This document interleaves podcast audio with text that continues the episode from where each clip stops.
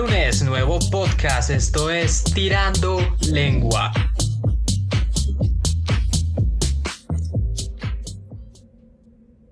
Buenas noches, damas y caballeros. Sean todos ustedes bienvenidos a su hermoso podcast amateur Tirando Lengua. El día de hoy les traemos un tema bastante especial y del cual yo estaba esperando para poder hablar desde que empecé mi travesía en este hermoso podcast. Y lo que sucede es que la semana pasada fue una de las semanas más importantes para los fanáticos del wrestling. Fue la semana de WrestleMania, fue un acontecimiento hermoso. Así que el día de hoy, tirando lengua, les presenta Hablemos de Wrestling. Yo soy Johan Tovar, Mr. Carnage, con 119 libras de peso y me acompaña en esta esquina, pesando 176 libras de peso, Julián. La máquina Silva. ¿Cómo está, joven? ¿Qué putas es eso de la máquina, weón? O sea, qué mierda. No sé, quise hacer una entrada espectacular. o sea, no, bueno, buenas, buenas, buenas a todos. Eh, ¿Cómo están? Eh, es un placer estar aquí hablando sobre lucha libre y wrestling con, con mi compañero Tobar. Eh, em, muchísimas gracias, pero no soy la máquina. pues, pero, pero bueno, yo soy acá el. Damas, damas y caballeros, voy a volver a hacer la entrada para usted, joven. No, no, no, no, no déjala así, no, déjala así. no, 176 libras de peso, Julián, el Borojo Silva.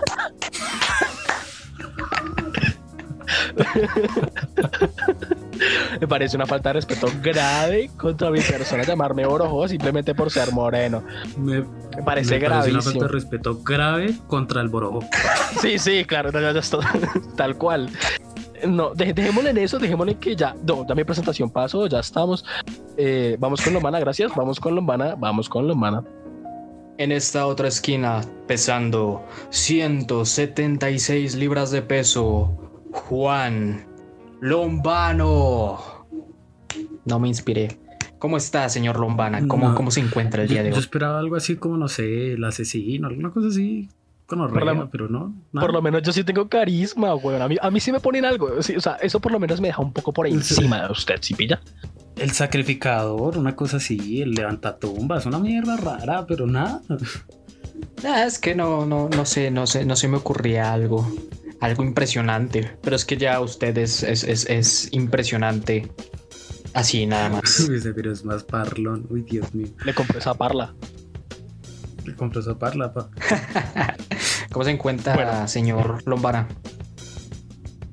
Eh, como siempre, con ganas de morir, pero bien. Perfecto. Así, así, así se, así se debe sentir mucha gente. Bueno, en el día de hoy, como, como ya escucharon después de esta introducción un poco cringe, eh, vamos a hablar sobre, sobre wrestling, sobre lucha libre, eh, porque la semana pasada se dio eh, WrestleMania, la semana de WrestleMania. para aquellos que no sepan qué es WrestleMania, que ya lo dije como cuatro veces, es un evento de lucha libre en donde los mejores luchadores se reúnen a competir en el mayor evento que tiene pues esta compañía y pues tiene la industria de las luchas libres. Es un evento muy, muy bueno de ver, eh, no solamente por, por los fuegos artificiales o los luchadores que ya todos conocemos. Es el evento bueno porque está Bad Bunny, porque estuvo Bad Bunny. Y, eso es lo importante, estuvo Bad Bunny. Y ya con eso es el mejor evento de toda la puta historia porque, porque estuvo Bad Bunny. Y ganó. Y ganó. Y ganó. Fue, una semana bastante interesante para todos nosotros los fans de el hermoso deporte espectáculo llamado wrestling y tuvo demasiadas cosas bastante, bastante, bastante geniales, la verdad. Exceptuando Raw, que estuvo pues aburrido, como generalmente suele ser, pero fuera de eso todo, todo, todo tuvo una razón de ser. Todo fue muy divertido. Así que, señor Julián Silva, ¿qué le pareció a usted eh, esta semana de WrestleMania? Empezando por, no sé, no sé si quiera hablar del Salón de la Fama, algo que decir, o empezar por NXT Takeover. Bueno, eh, primeramente, o sea, yo tampoco soy como un gran experto y un gran aficionado sobre, sobre el tema, no tanto como, no tanto como, como usted, que señor Tobar. Pero bueno, comenzando un poco con el, Salón de la Fama, porque pues sí, la lucha libre también tiene Salón de la Fama. Eh, es lindo ver y es lindo recordar como tu infancia. O sea, hay presentaron a muchos eh, luchadores, peleadores que, que son parte de tu infancia, o sea, que tú los veías cuando tenías 5 o 6 años. Y pues seamos sinceros, o sea, seas la persona que seas hoy en día y te, te pueda parecer lo más estúpido de ver o lo que sea, nadie puede negar que todos disfrutamos en algún momento de nuestras infancias con estas luchas, entonces es bonito volver a recordar esas cosas. Ya pasando con el NXT Takeover, me encanta NXT, de hecho creo que es lo mejor de, toda esta compañía, de todo lo que yo conozco como tal de, de, lucha libre, me parece simplemente brutal. Eh, los personajes, las peleas, eh, las historias que nos cuentan, la calidad de lucha que dan. O sea, ver a dos personas en el ring haciendo movidas supremamente extrañas, dando 50 mil vueltas en el aire, cosas así, esas cosas me parecen muy, muy, muy buenas y, y son muy geniales. O sea, si alguien le interesa el tema o se está interesando por el tema, les recomiendo ver NXT. O sea, empiecen por ver NXT. No, no inicien con Raw, con SmackDown o algo con el estilo. Eh, inicien por NXT. NXT es buenísimo, buenísimo, brutal. O sea, brutal. Esa es la palabra que define NXT. Brutal. Eh, ya luego WrestleMania me parece pues lo más aceptable, lo más normal. Eh, algo a lo que ya estoy acostumbrado, justamente por lo que les digo de factor infancia. Y en general me pareció una buena semana, me pareció bastante buena. Y disfruté mucho pues eh, volver a recordar esto de, de ver luchas la verdad es que eh, esta semana de WrestleMania fue bastante interesante. Primero también por, por, el Hall of Fame, que a mi parecer es uno de los, de, los mejores Hall of Fame que han habido en mucho tiempo, ya que eh, en esta edición sí se añadieron verdaderas superestrellas, casi hubo muy poco, muy, muy pocos inducidos de relleno, ¿no? Eh, se me hizo muy, muy nostálgico ver la inducción de Kane muy divertida la inducción de RBD y la de JBL se me hizo ah, grande, magnífica, grande el dios del wrestling. Pasando con NXT Takeover, tal como lo dijo mi compañero Julián, eh, la verdad es que sí, actualmente el producto que ofrece WWE es como lo mejor que tiene, es como la joya de la corona, es como eh, el, su, la máxima expresión del wrestling que tiene eh, esta compañía. Y la verdad es que se me hizo un, muy buen takeover, sí, con sus, con sus altibajos, pero se me hizo bastante, bastante disfrutable. Creo que lo que menos me gustó de esta semana de WrestleMania fue Raw y SmackDown. Y me sorprende por SmackDown, ya que lo promocionaron como el SmackDown antes del gran evento. Y la verdad es que no sé, se me hizo poco interesante, incluso se me hizo bastante, bastante aburrido un poco. Y pasando a WrestleMania, qué evento, qué, qué buen evento. Me gustó bastante. No fue. Si me dejan interrumpirles aquí un momentico la charla. Ajá. Le pueden explicar a todas las personas como yo, que no vemos nada de wrestling, que es el trabalenguas que acaban de tirar. ¿Le pueden explicar a la gente cuál es el trabalenguas que acaban de tirar? Porque acabo de escuchar 40 cosas que ni siquiera entiendo. Yo soy aquí la voz de la conciencia. Yo no sé qué es eh, eh, NXT, ni Hall of Fame, ni. Bueno, todo eso que acaban. Literal, estoy escuchando trabalenguas. Le podríamos explicar a mis, a mis condescendientes que tampoco saben de la lucha. ¿Qué es eso? Eh, sí, discúlpenos, me parece que, que es un buen punto. A ver, el Hall of Fame, al igual que pues los que conozcan un poco de NBA también deberían saber un poco, porque es casi la misma cosa, es cuando cogen, digamos, a, luchadores que ya son antiguos, o sea, que ya se retiraron, que ya no lo hacen más, pero que son muy icónicos. Entonces les hacen una ceremonia. Hulk Hogan. sí, les hacen una ceremonia para darles un anillo y como ponerlos en, en, un pedestal y decir como ustedes son los más grandes de la historia y estamos muy agradecidos por todo lo que han hecho. Sí, es una ceremonia más de gala, no es una ceremonia en donde se ve luchas ni nada de este tipo, es como para conmemorar a estos luchadores. Luego pasando con NXT, NXT es, partamos de una base, partamos de la base de que eh, WWE está dividida en tres, NXT, Raw y SmackDown. NXT es como la zona como la zona baja, son como las juveniles de un equipo de fútbol, o sea, son los jovencitos, por decirlo así. O sea, son como las nuevas estrellas. Las nuevas estrellas, las nuevas generaciones. Muy bien. Eso es NXT. Entonces, NXT está dirigido por una persona en particular y, el, y tanto Raw como SmackDown, que son las principales y ya, nos, ya son como las grandes ligas, los dirige otra persona. Es por eso que NXT es mejor, porque la persona que está a cargo de NXT hace muy bien las cosas. O sea, hay personajes y luchadores muy buenos, jóvenes, eh, con mucho talento, o sea, hacen cosas impensables. Yo hace poco vi una lucha de, de NXT y había un tipo marica, o sea, huevón, había un tipo a lo, a lo, mero chileno con Toreto, huevón, que daba 50 mil vueltas en el aire, huevón. Y cuando caía, huevón.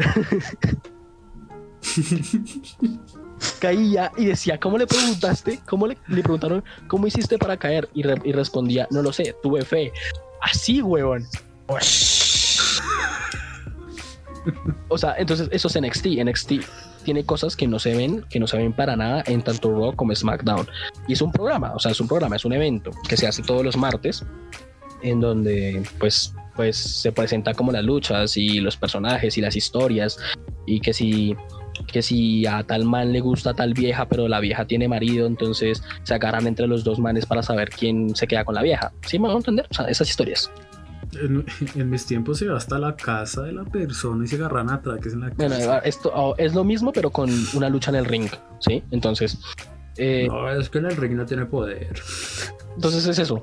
Y eso es NXT y eso es Raw y eso es SmackDown. Básicamente lo mismo que, NXT, que expliqué en NXT es Raw y es SmackDown y pero son de muy pésima calidad, son muy feos, o sea, ya es gente vieja que ya se les agotaron las ideas, ya es gente... ojo, ojito con SmackDown, ojo. Ojito con SmackDown. No, es la verdad. No, es la verdad.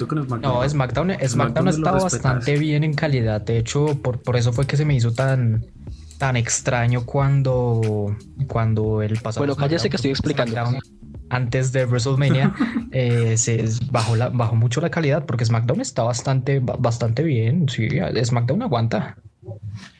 Bueno, listo. SmackDown aguanta. Entonces, eso es para las personas que no sepan lo que es eh, Hall of Fame, Raw, SmackDown y NXT. Discúlpenos por no haber explicado antes. Ahora sí, puede continuar, señor Tobar, por dónde iba.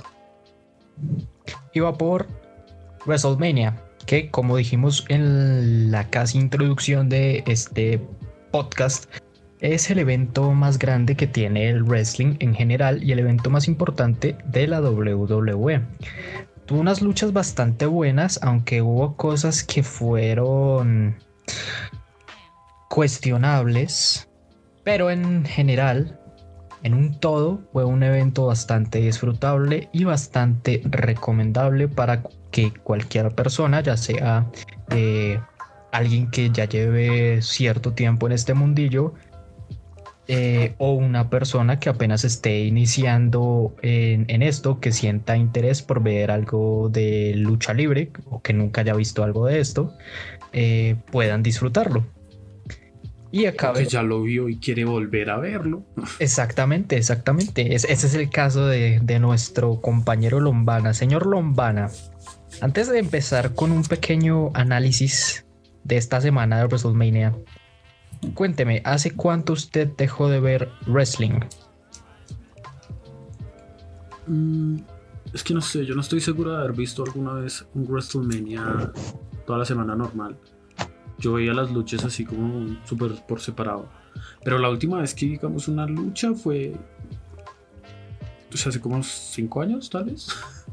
que, que me la vi completa. Así que acá sí tengo una idea, pero digamos que, es que a mí me gustaban otros eventos, me gustaba el Helena Cage, el, ¿cómo se llama esta de si te tiran del ring, pierdes? Royal Rumble. el Royal Rumble, el sin reglas, uff, uff. Claro, o sea, veías las luchas, veías las luchas separadas en cuestión de infancia, o sea, no, tenía, no, tenías ni puta idea de qué sucedía, pero te encantaba ver cómo se daban madrazos, como a todo el mundo. Sí. Así es como. Y hasta que un día casi mató a un niño haciéndole una ya, ya me quedé quieto, ya dejé de ver eso. ¿En serio? yo quiero saber esa historia, esa historia es buena. Es que yo era muy fanático. Yo era muy, muy fanático del wrestling. De hecho, sí me sé parte de la historia, pero porque. No porque investigara, sino porque veía muchos capítulos y al final, como que yo mismo enlazaba la historia. pero estoy hablando de cuando estaba Undertaker en sus mejores épocas, cuando. mejor dicho, eso es hace años. Eso, esto es algo. Y un día Esto es algo que yo quería como, como comentarle a Tobar. Es que si usted se da cuenta, puede que no sepas una mierda de, de, lucha libre, de wrestling, WWE o lo que sea, pero si eres latinoamericano, por alguna razón le tienes respeto a Undertaker. ¿No te has dado cuenta? Sí, sí. O sea, es como que. Todos, saben quién es el, el, puto Undertaker y todos saben que a ese hombre hay que respetarlo. Claro, ¿no? Y es muy raro. O sea, yo tengo amigos que literalmente no saben nada sobre eso, pero conocen a Undertaker, que lo conocen por lo que porque ponía los ojos blancos. Y, y, y lo conocen y saben que, tiene, saben que hay que tenerle respeto por alguna razón, pero saben eso y es como algo extraño de la mente y de los, de los recuerdos que se te, introduce. O sea, se introduce de una mejor, una manera muy, muy brutal. Sí, pero es que digamos a mí sí era porque me gustaba mucho ver a ese man. Es más, yo tuve un, una figura coleccionable oficial de WWE. De, de Undertaker. Qué envidia. O sea, yo era muy fanático de Undertaker. Qué envidia, güey. Pero se me, no sé, en el camino se me perdió, la, en la vida se me perdió. Y justo, siguiendo con la historia, eh, Undertaker tiene un movimiento, no sé cómo se le dirá, que se llama la tumba rompecuechos. El Tombstone Pile Driver. Ah. Bueno. Pues que fue perra más bilingüeñero. la tumba rompecuellos, la legendaria en algún momento estoy a ni mierda, a ni mierda de hacerle eso a un compañero, porque estábamos jodiendo así a las peleas y tal. Tremendo cerdo, lo hubiera matado. Y sí, sí, si no es porque llegan y me dicen, como, ay, ¿usted qué está haciendo? Pues probablemente tendría por lo menos un homicidio en mis manos. un homicidio en su historial. Pero es que yo era muy, muy fanático de ese hombre. Alguna vez casi me rompo las patas por andar tirándome como se tiraban los profesionales. Claro, es que uno siempre jugó a eso en, en las camas, ¿no? O sea, uno se tiraba y uno hacía las la de maricadas. Pero yo lo hacía en pasto. Un amigo, un amigo lo hizo en su cama y después de creerse Jeff Hardy y hacer un Swanton Bomb, la partió. ¿Qué? Es una técnica en donde te tiras, pero entonces, o sea, te lanzas de frente y caes de espalda. Es como dar una mortal, pero a medias. Es una mortal. No es más fácil decir uno, uno cae con la espalda. Sí, o sea, caes con la espalda, no, no caes con los pies, sino que caes con la espalda. Se supone que la espalda tiene que caer encima del oponente. Pues no sé, güey. el caso es que mi amigo lo, lo hizo en su cama, la destrozó y se terminó clavando algunos trozos de madera en el brazo y la espalda y tuvo que reparar la cama con ladrillos. Con la lengua. Uy, qué honor. Eso, eso, es, eso O sea, es que uno, se sabe esas cosas es por vieja guardia. O sea, porque uno veía esas mierdas pues de pequeño. Claro, bien. No sé, yo, yo, soy, más, yo soy más de Rey Misterio. Por eso. Grande, grande el rey. O sea, por eso, ese man también hacía lo mismo. Uf, pero es que Rey Misterio es arte. O, sea, o, sea, ese man, ese man hacía cosas o sea, muy, muy hardcore. El 6, pues, que me para contra el, 619. Ay, papi. Sí, yo, o sea, esa, esa mierda. Eso es, primero que todo, una fuerza en los brazos ni la más hijo de puta, ¿no? Pero no, no, no se supone que con el 619 se murió un luchador. No, no fue con el 619. Eh, a lo que se refiere nuestro compañero, nuestro compañero Lombana es de un un, accidente que sucedió en el año 2014 en México, donde Rey Misterio. una enciclopedia. Donde Rey Misterio estaba en una lucha por equipos y accidentalmente acabó con la vida de uno de sus compañeros de trabajo, el hijo del perro aguayo, pero no fue exactamente por hacerle un 619, fue porque le aplicó unas patadas en la espalda a su rival y pues no, no, no absorbió bien el golpe o el rival tal vez tenía una lesión o algo así y pues al caer en las cuerdas tampoco aguanta nada. a ver, a ver, a ver, a ver, tú me estás diciendo, tú me estás diciendo que un tipo que se tira desde una tercera cuerda, cae, que hace 50 mil vueltas en el aire, que lo cargan y lo botan, que le pegan con sillas supuestamente metálicas y todas esas maricadas llega y se muere porque le pegaron unas patadas en la espalda. No, pero es que usted mira la lucha y se nota que el man está mal desde que entra. Sí. como si estuviera enfermo. o sea, es como que, y además de que cuando le dio las patadas, creo que le jodió un par de vértebras. Y también ocurrió otra cosa, que es que cuando él cayó, en él cayó con, como con el cuello en la cuerda y cuando los, los, los, los, tipos de seguridad o los paramédicos que estaban ahí en, en la arena eh, vieron a este hombre en vez de bajarlo con cuidado de la cuerda donde él estaba. Le cogen ese cuello como si fuera una cuerda. sí, o sea, literal, literal lo botan como que lo quitan de la cuerda y el hijo del perro aguayo cae de, cara en el ring. Y yo estoy seguro. No, sí, yo estoy seguro que en una lesión grave eh, eh, eso, eso no se puede hacer. La, la, patada en sí no fue lo que lo mató, sino que el trato y tal. Él, entró primero que entra al ring mal. Se le nota en la pelea que está o cansado o algo cuando le parten el cuello y que ya no responde, lo cogen y en vez de tratarlo con cuidado, como dice Togar, lo tratan como si fuera cualquier mierda y lo terminan de matar y todo. Entonces no, no es tanto por la patada, pero sí es, tuvo mucho que ver. Que rea marica, o sea, muchas cosas se, se dieron para que muriera de esa forma. Sí, mm, es por eso que siempre eh, las promociones de lucha libre, ya sean de Estados Unidos, México o Japón o de cualquier lado, siempre advierten a sus espectadores que no intenten hacer eso en casa. Todo está hecho por profesionales eh, entrenados durante años y aún así entre profesionales se, pueden lesionar. El perro aguayo no era muy profesional, si sabes. Y, era, y, el perro aguayo no, no, es, no era precisamente un amateur, era alguien eh, con sus bastantes años en la industria de la lucha libre y aún así lo que le pasó. En cambio, imagínense que nuestro compañero Lombana le haya hecho una tumba rompecuellos a, a, otro niño. Lo mata, güey, lo mata. No, papi, yo maestro. Ya lo mata. No, o sea, yo lo máximo, yo lo máximo que intenté hacer fueron las las llaves de estas de rendición, que pues hasta se ven en UFC, o sea, no hay problema. no, no, no tanto problema. Le, rompía el brazo a los niños. Eh, queremos eh, aclararle a todos nuestros oyentes que no intenten hacer lo que vean en un cuadrilátero de lucha libre o en un octágono de la UFC. Muchas gracias. Amén. sí, también. Bueno, lo, de la UFC sí, sí, si quieren darse pata y puño con, con un man que no sé, que les está robando la novia en el antro o una mierda así, no, eso sí, ahí sí. No, no lo hagan. los, los pueden apuñalar. los pueden apuñalar. Así, ah, asegúrense que la pelea sea justa. De que no hay sí, la pelea porque sí, sino que. Pero por si acaso lleven un cuchillo. por bueno, sigamos.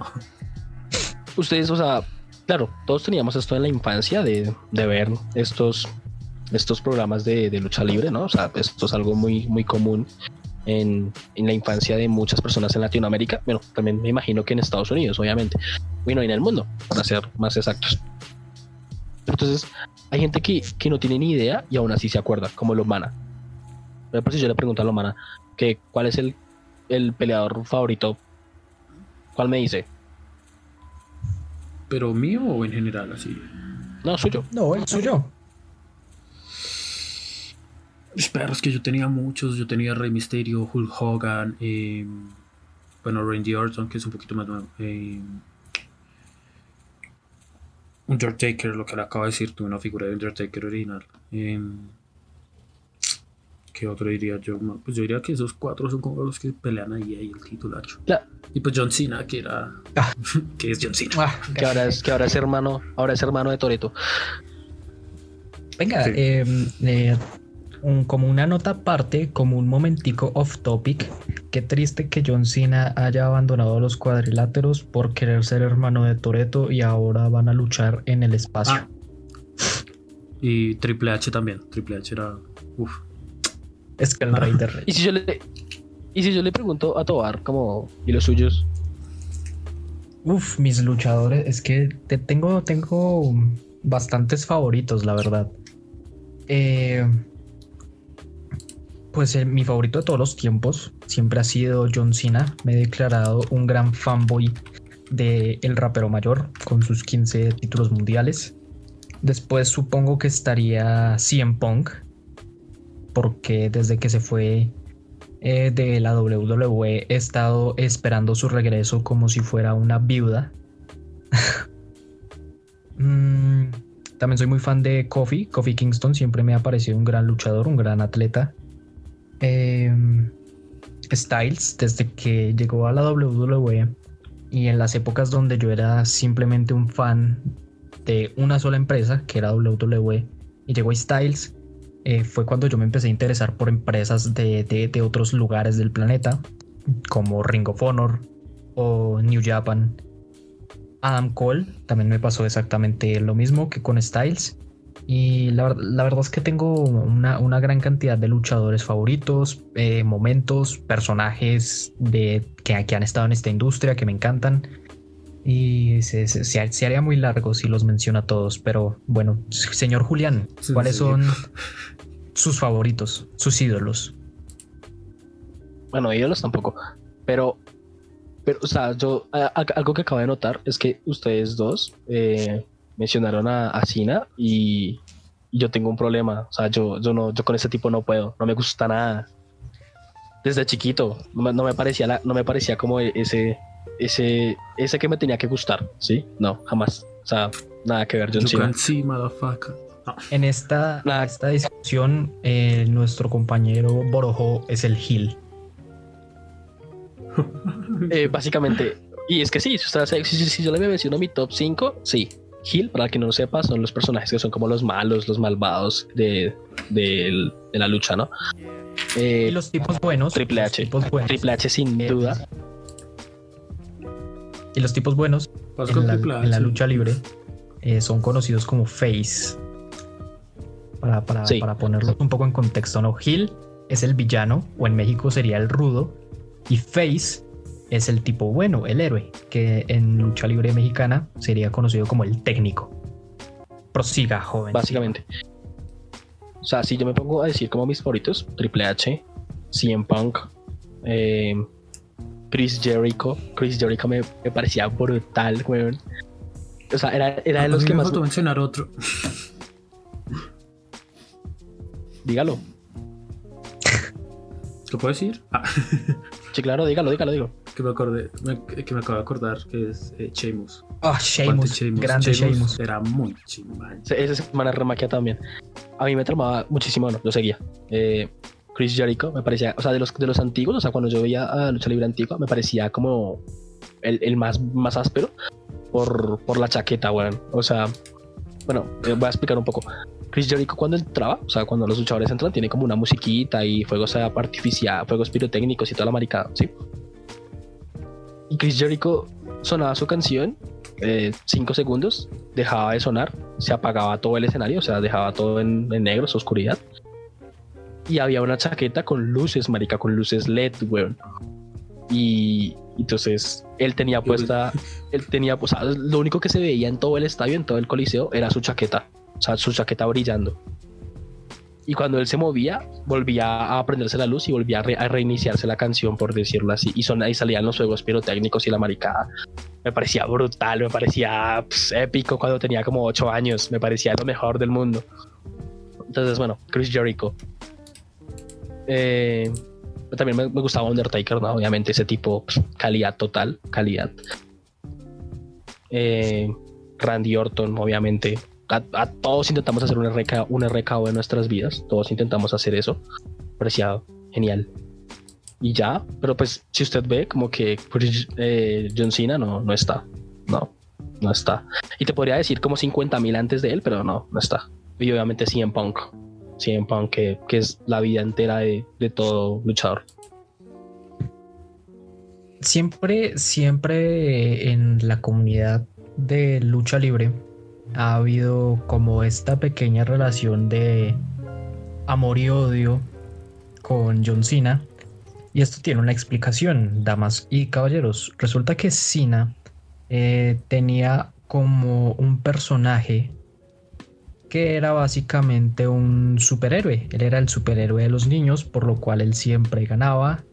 Era muy raro verlo perder y es como que siempre en sus luchas se manejaba como él recibía casi todo el castigo, pero ya al final adquiría superpoderes y derrotaba a los villanos con un ajuste de actitud, le hacían la cuenta y ahí se acababa todo. Entonces siempre, siempre ha habido... Dígalo. ¿No te has dado cuenta de que John Cena es Superman? sí, de, hecho hay, hay, hasta memes de eso. Eh, con, sí, o sea, es que es Superman y, y la cara de John Cena es como que... Pero a decir verdad, personajes como el de John Cena siempre, siempre han estado, siempre, siempre han habido eso. Y acá es donde creo que tenemos que explicar un aspecto muy importante acerca de el wrestling. El storytelling, el storyline, el kayfabe y los boqueos.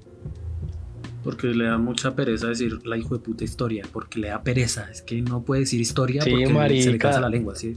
Dígalo en español, güey, que aquí nada, o sea, bilingües no. Es que quiero que suene interesante.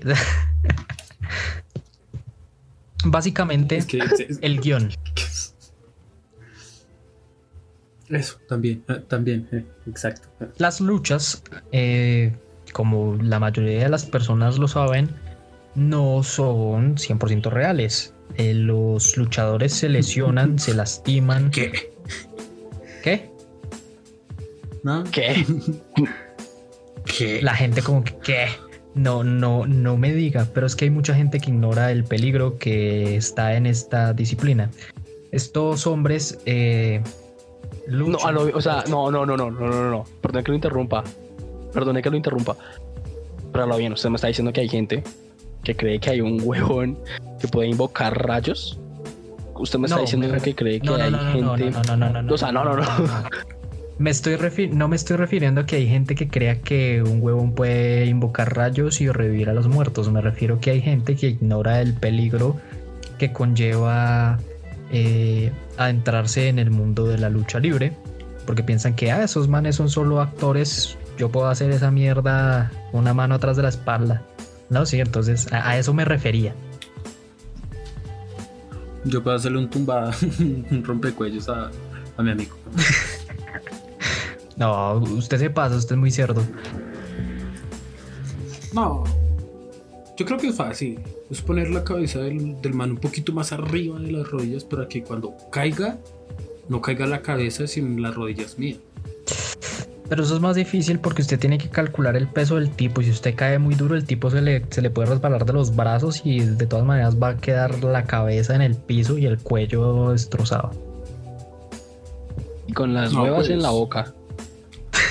Entrenando se aprende. No rico. Pero bueno, eh, la cosa es que estos atletas entrenan muchísimo porque a pesar de que estas luchas son guionizadas, todo sigue una especie de coreografía. Eh, es, bastante peligroso y las lesiones son muy muy frecuentes. Eh, solamente para, para aclarar este punto, entonces todas estas luchas se guían por una historia de fondo, por un guion. Todo esto tiene como su explicación, sus rivalidades, sus historias que pueden ser más o menos interesantes o más o menos ridículas. Eh, y esto es un aspecto muy muy importante del, wrestling, porque esto es lo que le genera el interés al espectador. Es como que, eh, porque estos dos tipos están partiendo la jeta. y hay, cosas muy interesantes sobre, sobre los, los storylines. hay storylines bastante legendarios, rivalidades que son legendarias, cosas muy increíbles sobre, sobre este mundillo. Y es, y es por eso que hay, hay mucha gente que no soporta a John Cena, porque en el guion él es el superhéroe, él es el bueno, él es el hombre que se sobrepone ante las adversidades, pero hay gente que simplemente no lo aprecia porque piensan que es un, simple Superman y que no hay como el interés en ver a un tipo ganando todas las semanas. Entonces esa es una especie de relación de amor y odio entre entre la comunidad y este luchador, pero la verdad es que luchadores así han habido durante todas las eras de la lucha libre y en todas las empresas, como por ejemplo en, los años 80 cuando estaba Hulk Hogan, eh, en los 90 tipo Stone Cold, que él también era un hombre que solía perder bastante poco. En estas nuevas épocas, tipo John Cena, o más actualmente, tipos como Roman Reigns. Y pues estos personajes siempre han sido bastante criticados porque dicen que solamente aparecen para ganar o cobrar sus cheques y después eh, dejar todo hasta ahí. Además de que... Eh, eso no es lo que uno hace en todos los trabajos. O sea, en cualquier trabajo del mundo no llega, a cobrar y se va. Es... Estas mamadas. Sí, La gente se va por nada. Pero pues ah, hay, hay muchos luchadores que realmente hacen esto no porque lo ven como un trabajo, sino porque les apasiona. Es como... esto es como un deporte cualquiera, ¿no? Uno no solo está ahí para que le paguen. Es un deporte, en realidad es un deporte. Sí. Señor Julián. Pero no me lo comparen con el fútbol. Nadie está diciendo eso. no, nadie está diciendo eso. Ah, no. No. Bueno, no me lo comparen con el fútbol, ya está. En este podcast todos amamos al bicho. Arriba, arriba el bicho. Que me dé un hijo el bicho, por favor.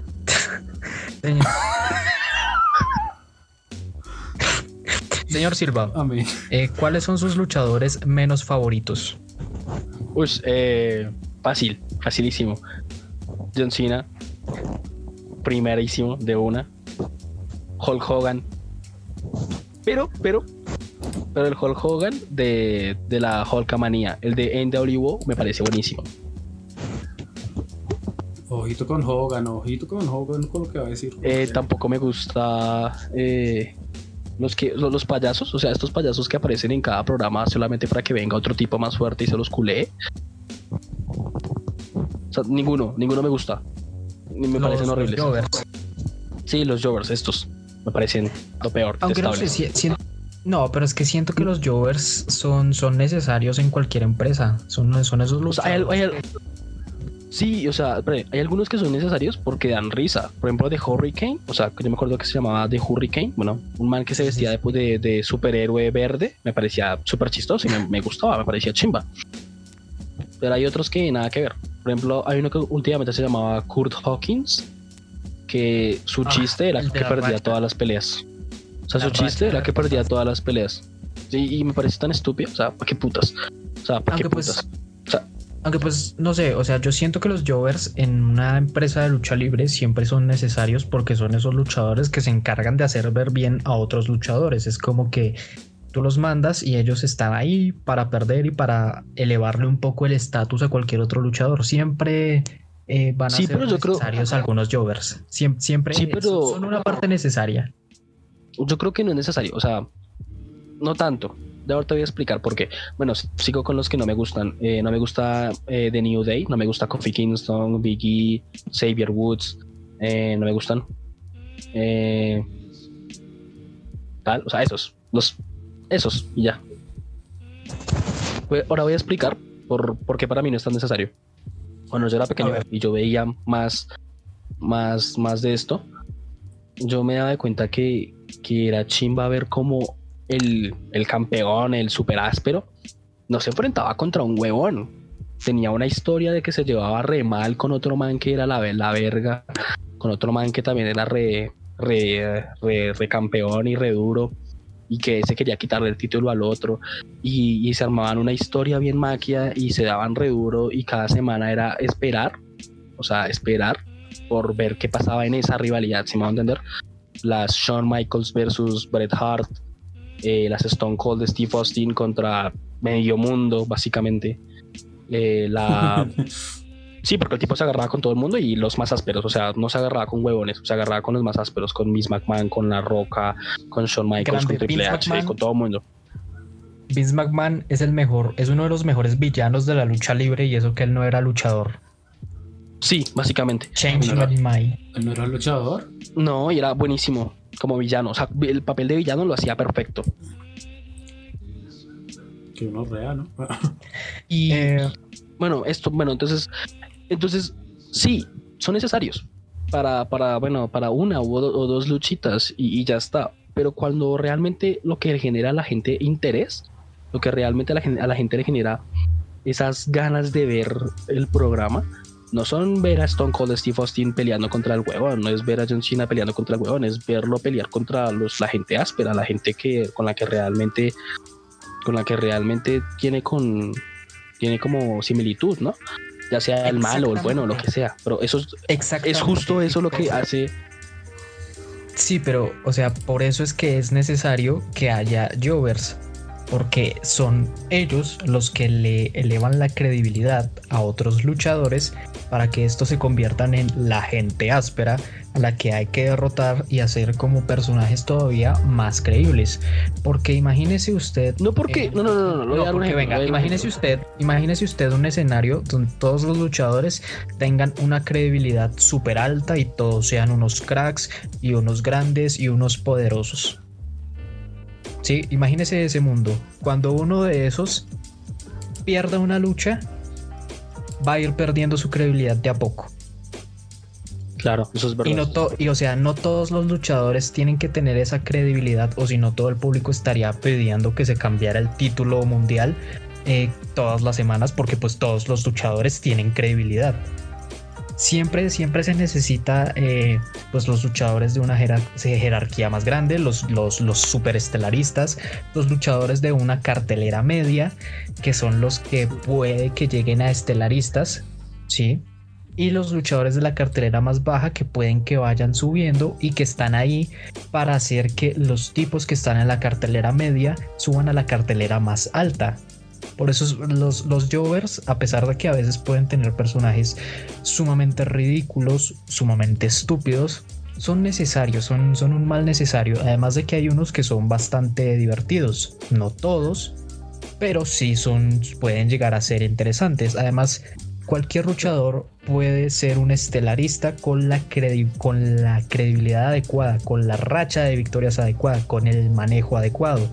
Pero eso no significa que todos los luchadores estén preparados para llegar a esas carteleras altas o que la gente los vaya a querer. Porque incluso hay luchadores que llegan de una a las carteleras más altas, pero eh, con el manejo o con la forma de ser de ellos o porque el público no los pudo aceptar, eh, van bajando de estatus y terminan siendo pues Jovers.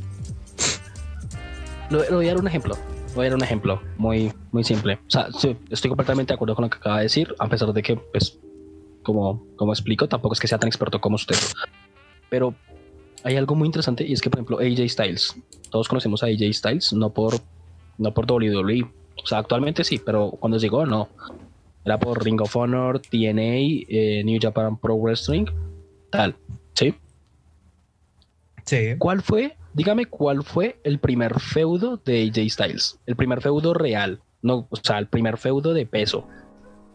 En WWE. Disculpen que es feudo. sí. Ah, sí, eh, fue contra Chris Jericho. Marica, es Chris Jericho. O sea, Ajá y el tipo no tenía, no había peleado contra Joe o sea, el tipo estaba, o sea, el tipo llegó y de una Chris Jericho y le creo que le ganó.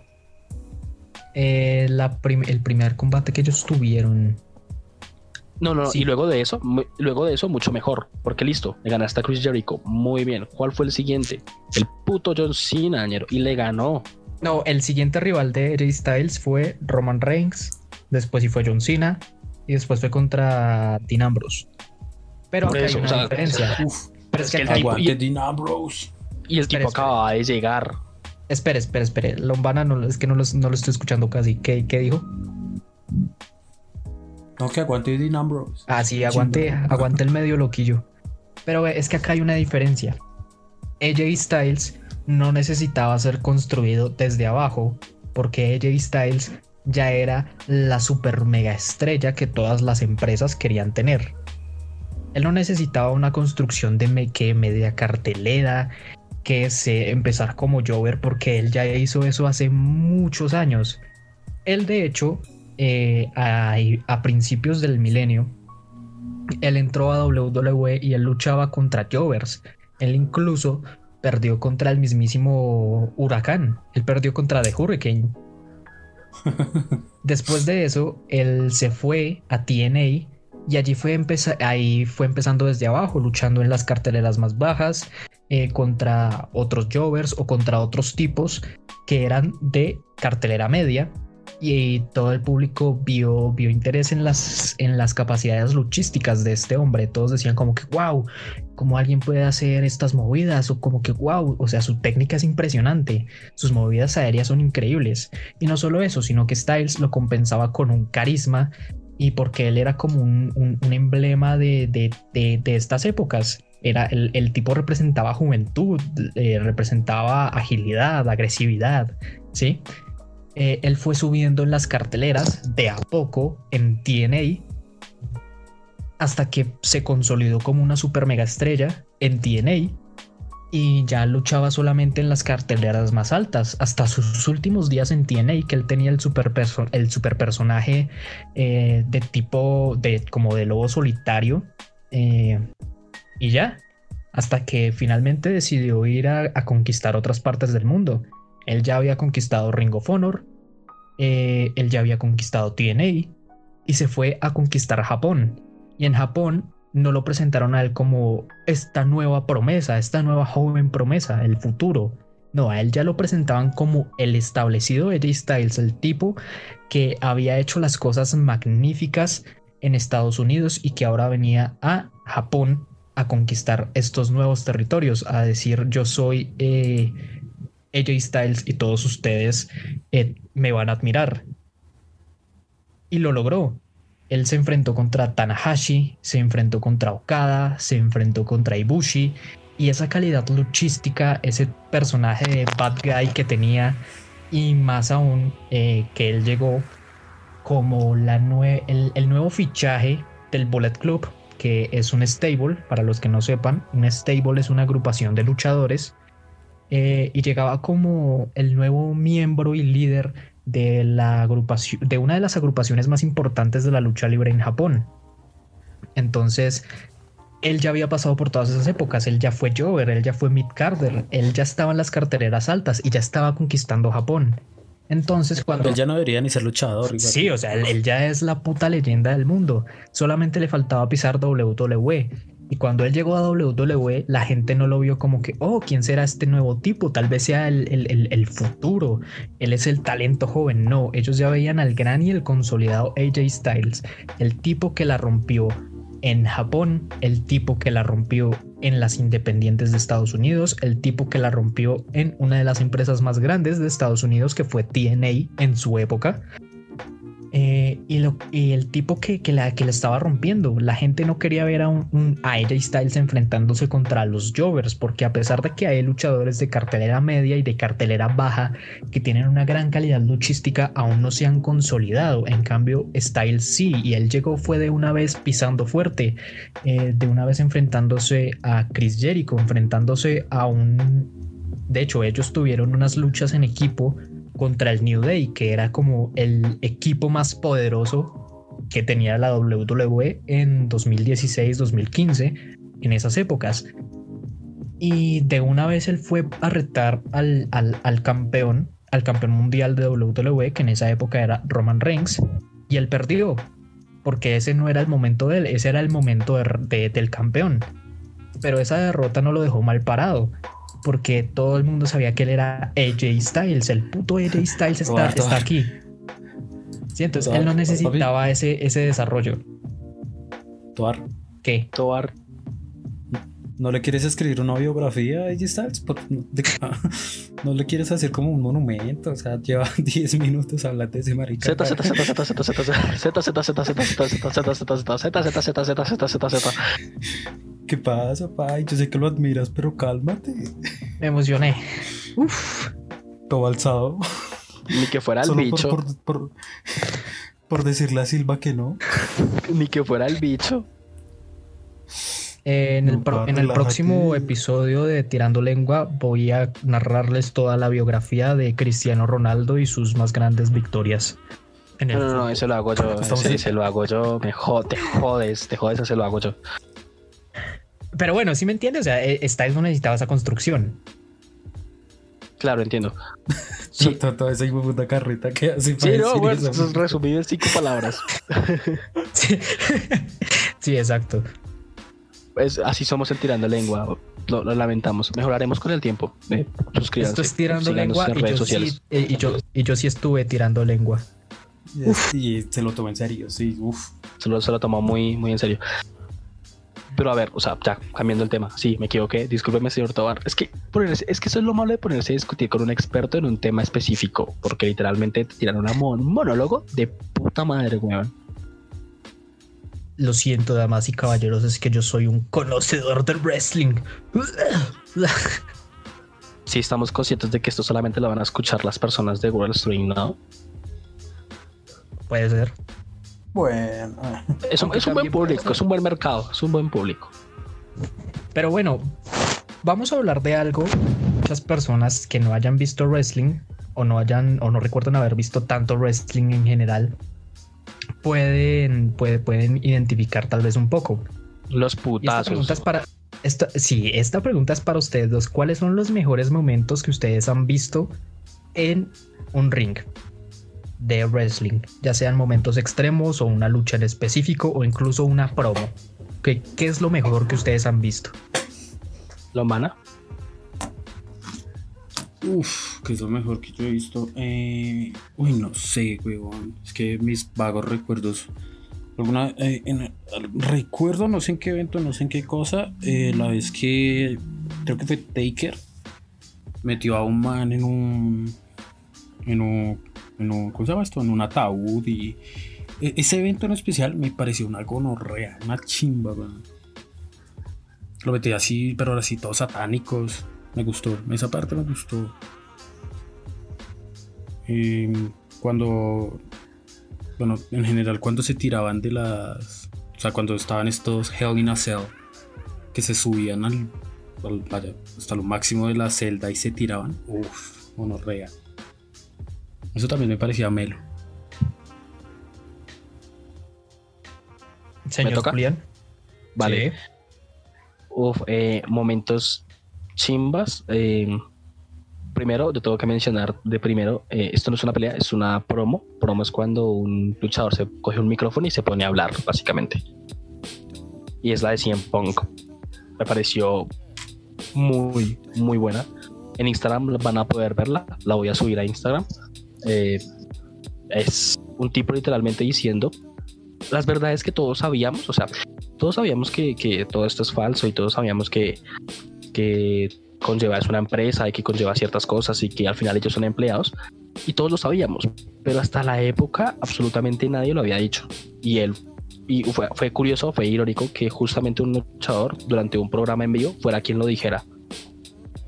Y por un segundo y fue tan, o sea, fue tan hardcore que mucha gente, mucha gente del público pensó que estaba fuera del guion, o sea, que, que ya no era actuado, o sea, que que ya estaba hablando era él. Sí, que ya estaba hablando era él, que ya era la realidad y o sea, muchísima gente pensó eso. O sea, eso fue en 2011, yo pues no era un niño todavía.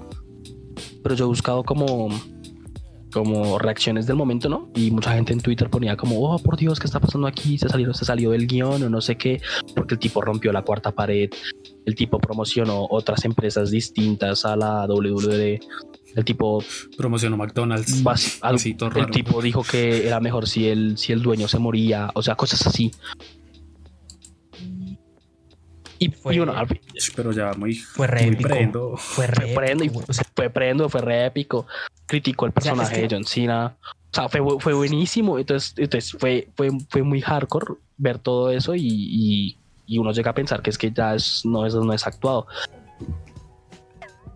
O sea, es que una de las cosas que más me gusta de, del wrestling es cuando eh, ellos como que usan la realidad para que la ficción se vea todavía, se vea muy creíble. Es como que utilizan la realidad para complementar la ficción y eso es, eso es, genial. Y cuando pasan esos momentos uno queda como que wow.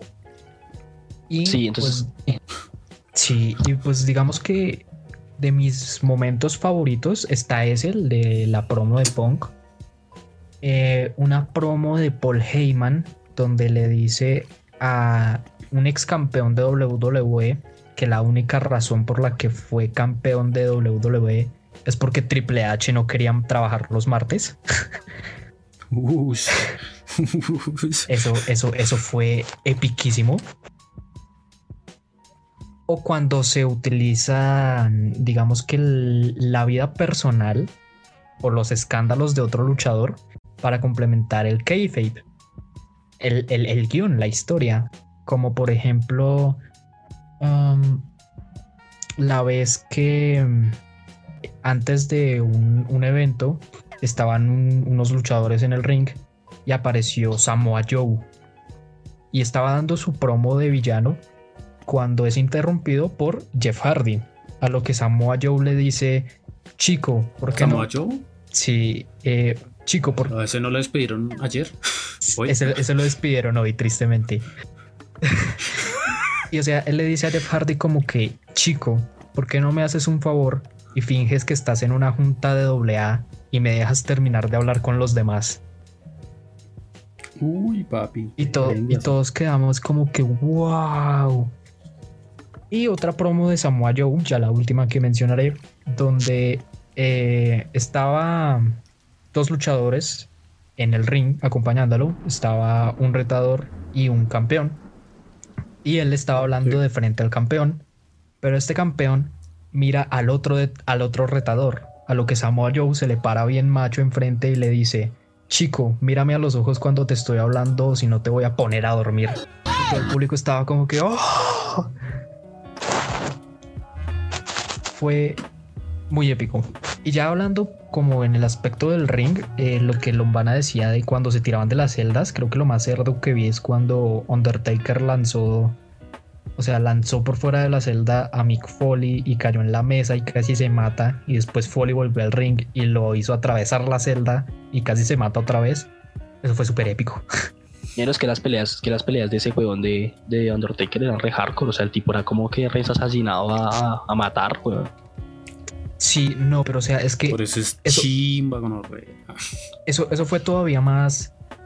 Más épico porque, según entrevistas, Mick Foley decía que eso no estaba planeado originalmente en la lucha. Eso se lo inventó el propio Mick Foley y se lo propuso al Undertaker antes, como cinco minutos antes de que empezara la lucha. Y Undertaker dijo de una. Pero ya muy locos. O sea, ellos, ellos no. no... ya es entrar muy locos.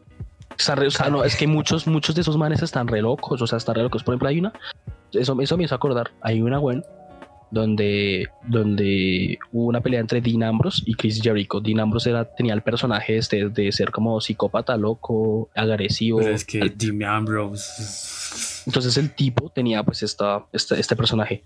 En una pelea de, de Zelda también, concreto contra Chris Jericho, Chris Jericho le propuso que sacaran una, una bolsita con, con chinches. Eran, eran, como. con Con tachuelas, chinches.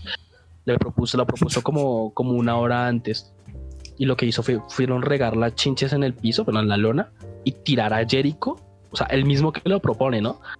Tirar a Jericho de espaldas contra los chinches para que se le claven los chinches de verdad. Pero me imagino que entre tanto músculo, eso es como un picazón y ya. Me imagino, ¿no? O sea, sí, pues sí, no, porque, porque, o sea, de todas formas que uno caiga violentamente en un ring lleno de chinches, eso, eso de, todas maneras, ¿no? No hay suficiente músculo para amortiguar semejante dolor. Eso puede. claro, y después sí, pero, después. Después el tipo subió las fotos de cómo había quedado marica, todo, todo marcado de la espalda, sangrando, vuelto mierda. No, marica, eso es de locos. Eso es de estar de locos. Pero ellos, a ellos no les pueden poner una sanción o algo por eso. O sea, al final ellos son un producto. Si ellos dañan ese producto, no les ponen algo, o sea, no les ponen como una cláusula, alguna mierda así rara. De hecho, sí, porque digamos que después de Sí. ciertas controversias que ocurrieron en WWE, se prohibieron como que los, los silletazos a la cara, eh, el uso excesivo de la violencia. Todavía, hay, todavía había luchas violentas y todavía hay luchas violentas. Espera, espera, espera. Usted me está diciendo que en lucha libre prohibieron La violencia. la violencia. No, o sea, yo me refiero a la violencia extrema, no la violencia que uno puede ver en un ring en una lucha normal, sino la violencia tipo que le pasa en un rallador de queso a otro tipo en la cara. Pero, Pero eso es chido. pero eso es chimba. No, no, y ¿sabes? O sea, con tu- O sea, complementando es, lo que es- dije al inicio, chimba. com- complementando lo que dije al inicio de NXT, NXT tiene un actualmente, o sea, con todo y todo, tiene un tiene un evento especial llamado War Games, o sea, juegos de guerra.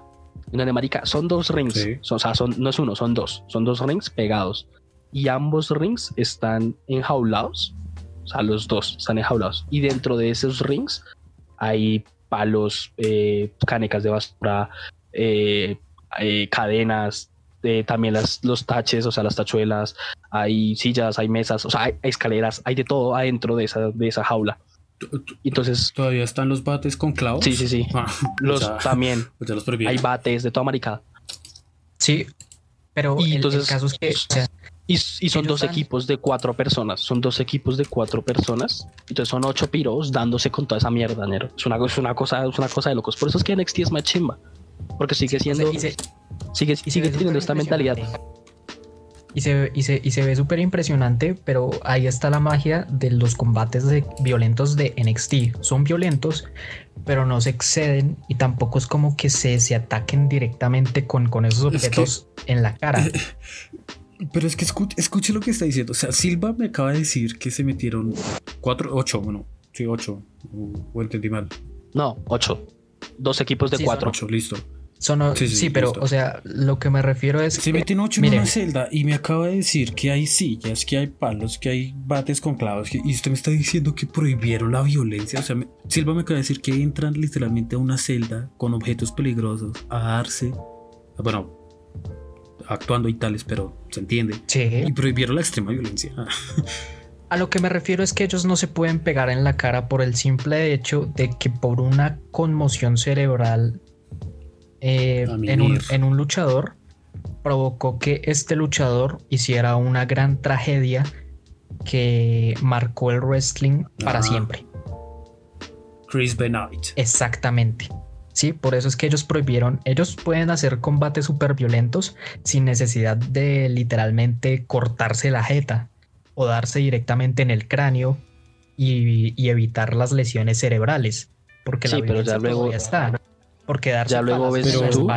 Que- Ya luego ves tú como después hay una lucha. O sea, esto ya pasó. Marica, yo me acuerdo, habían dos piros encima de la jaula, ¿sí? Entonces, y habían como dos mesas.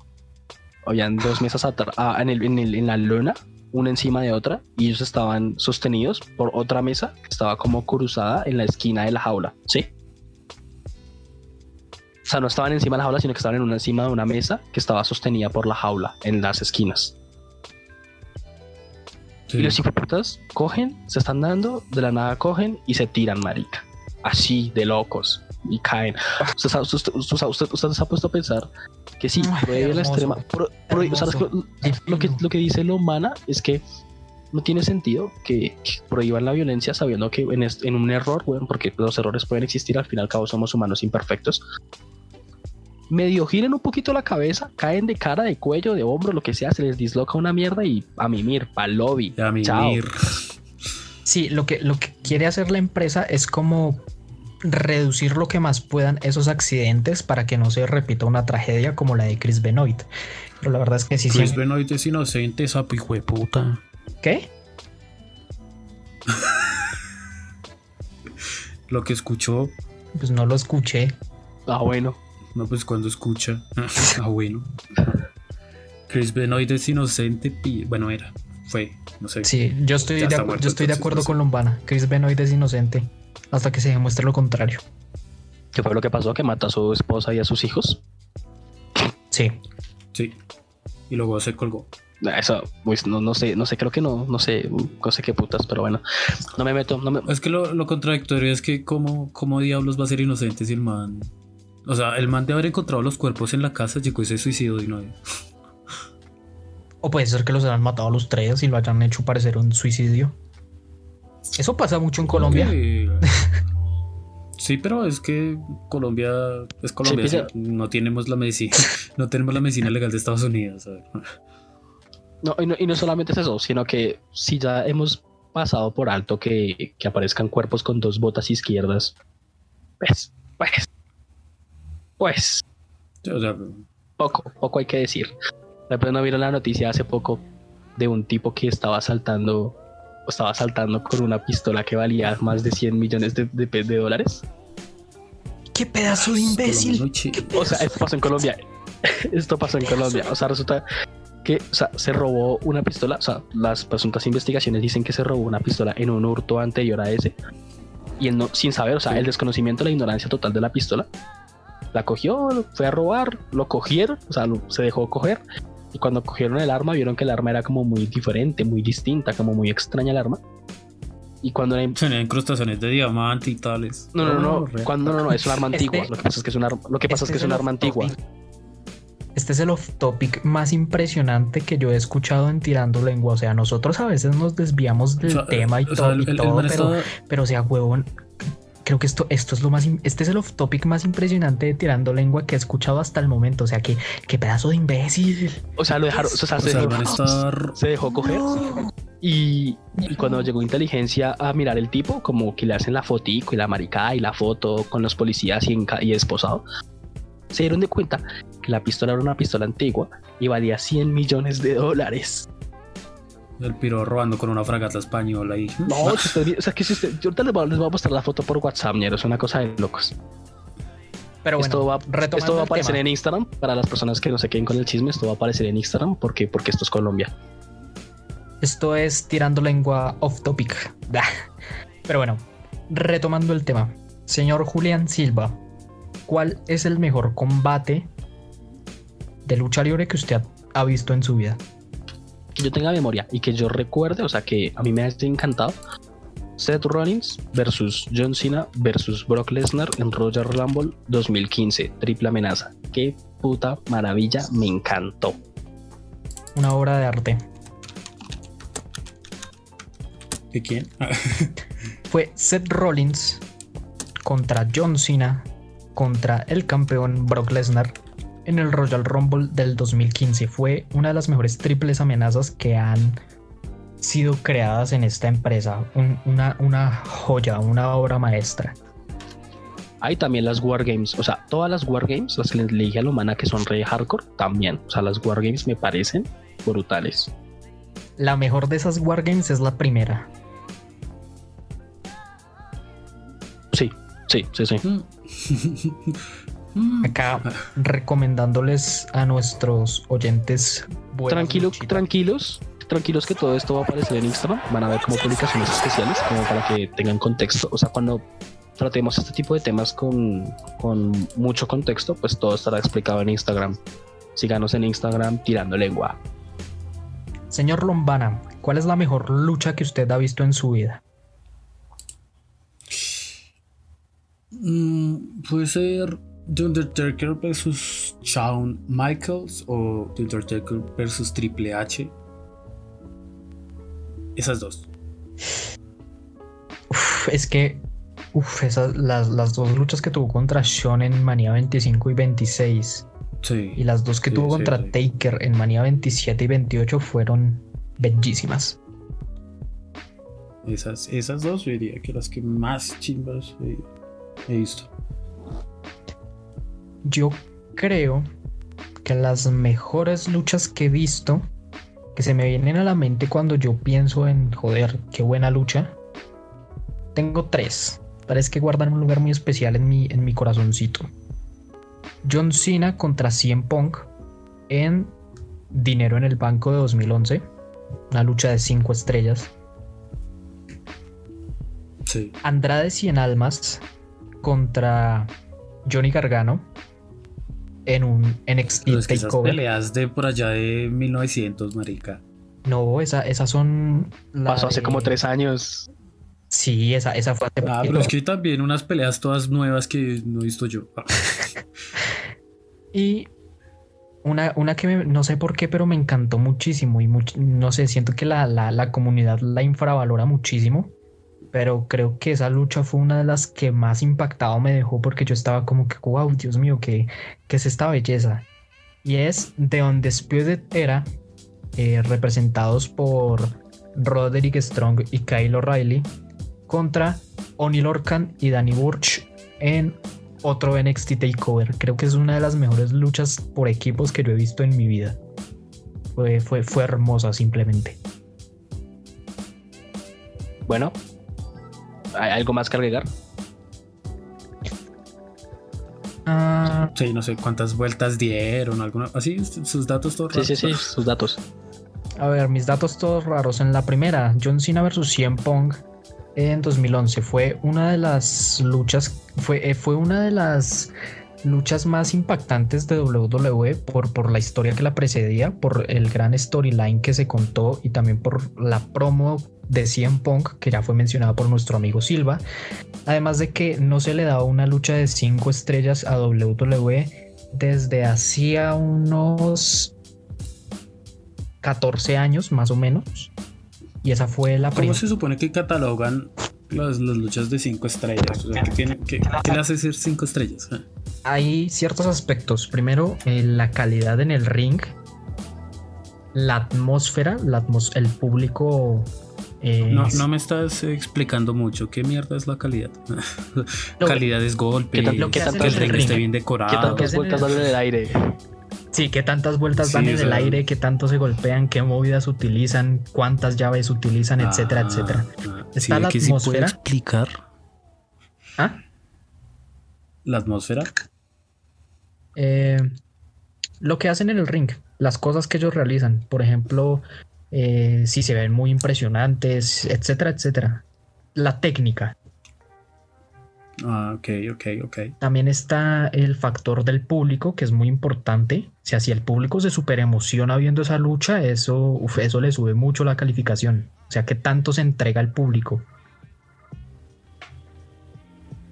Esto, Vale. esto, bueno, perdón por interrumpirlo, pero dejándonos un poco de cosas técnicas y de cosas de Wikipedia. Un, dato que me sé es que en la pelea de CM Punk versus John Cena, cuando CM Punk pues apareció en el ring, como que su tema de entrada, la musiquita y los juegos pirotécnicos y la maricada. Resulta que Punk estaba de local, o sea, estaba en su ciudad, donde nació, toda la maricada, ¿sí? Sí. Entonces cuando comenzó a sonar su música, la gente comenzó a gritar tanto, o sea, tan emocionada de verlo, por simplemente hecho de ser de local y pues de ser de los, de los más importantes en ese momento, que WWE, o sea, Sí. tuvo que bajarle el nivel al el, el vol- el volumen a la, a la gente. Porque incluso creo que es- porque Uf. incluso creo que se dañó un micrófono, marica. O sea, la gente gritaba tanto que incluso creo que se dañó un micrófono. Creo que esa, esa noche el público estaba más encendido que nunca. Fue, uf, O sea, una- se- La gente le- O sea, lo estoy, o sea, ojo lo que le estoy diciendo. Le estoy diciendo que un micrófono profesional se dañó por tanto ruido. esa gente estaba metida de perico, alguna mierda así. Entonces le tuvieron que bajar el volumen a cuando la gente comenzó a gritar porque literalmente no se escuchaba nada. Casi que ni siquiera se escuchaba la canción. lo único que se escuchaba era la gente gritando pues. CM Punk, CM Punk, CM Punk. El, el simple hecho de estar de local. Y bueno, creo que es la, Sí, en punk. Sí, es la presentación más áspera que ha habido. O sea, creo que es la, la- el recibimiento de local más áspero que ha habido en toda la historia. Fue, fue hermoso. Eso ni el Real Madrid en el Santiago Bernabéu, hostias. Y no estamos exagerando, en serio, fue, fue así de épico. Sí, yo ahorita lo busco. Es más, estoy, estoy viéndome un wargame. Acabo de ver como un gordo, súper gordo, se le tira a cuatro personas. Es, está chido. No sé cómo se llamará el gordo, pero chimba. Eh, creo que fue en la segunda guardia. Bueno, no, ya, Sí sé cómo se llama, pero no lo voy a decir. Pero, ¿qué no sabe? ¿En qué estaba? Bueno, estaba el, el aspecto en el ring, el público y el tercer aspecto que hace que una lucha sea cinco estrellas es si la rivalidad de que precede a la lucha es buenísima. Si esa, si esa rivalidad es arte, eso le sube la calificación a la lucha. Ay, ah, bueno. Son varias cositas. Sí, sí. No es fácil.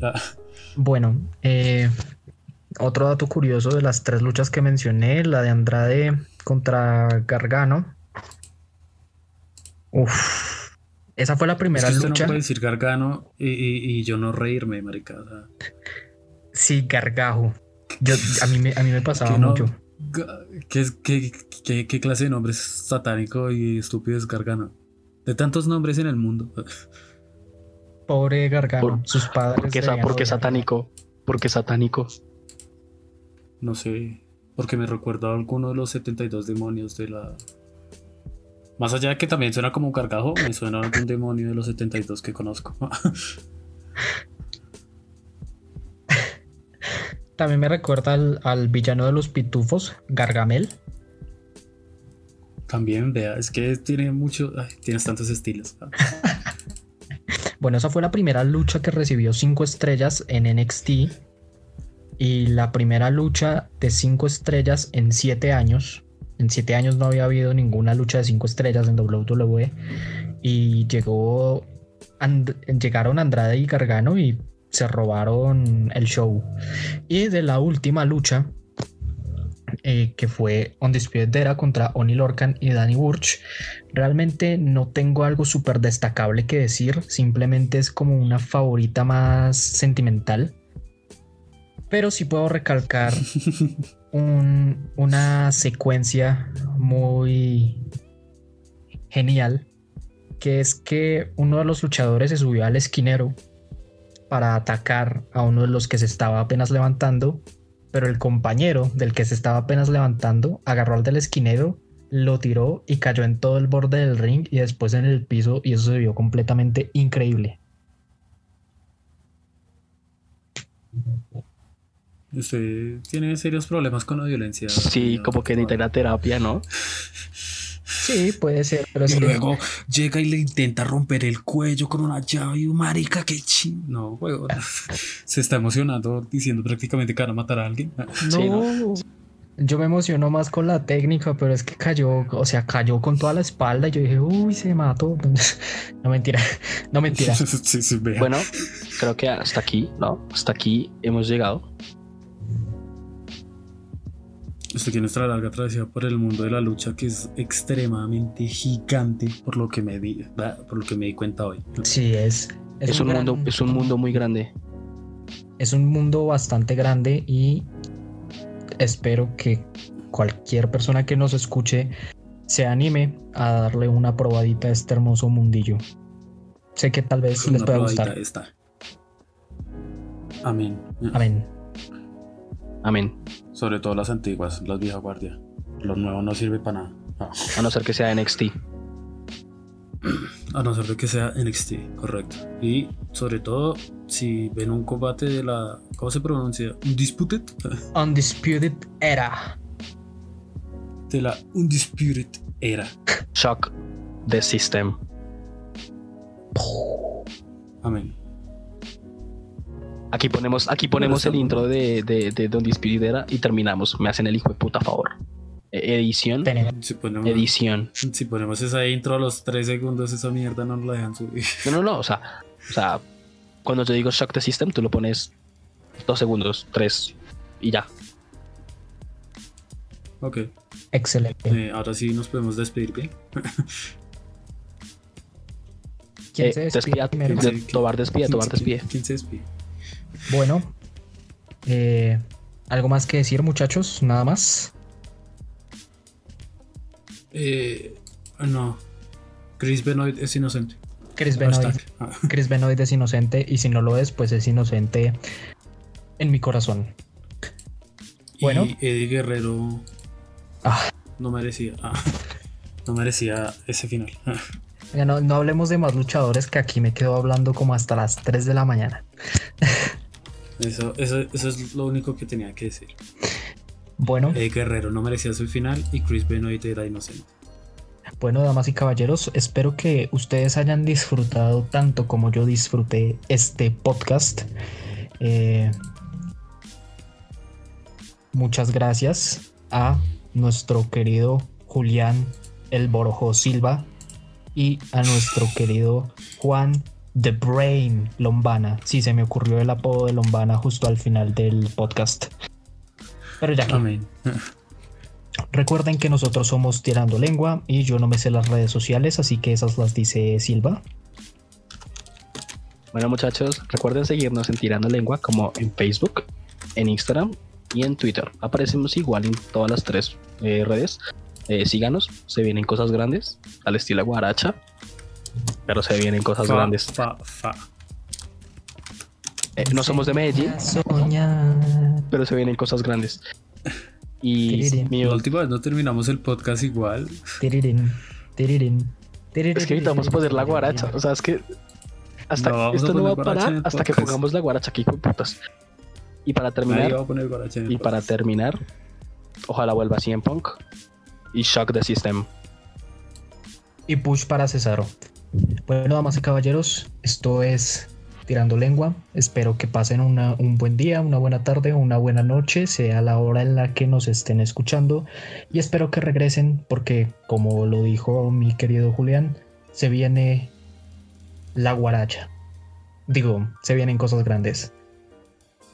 Amén. Fa, fa, fa.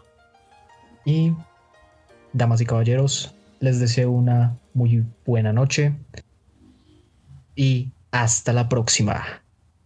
Enséñame a soñar.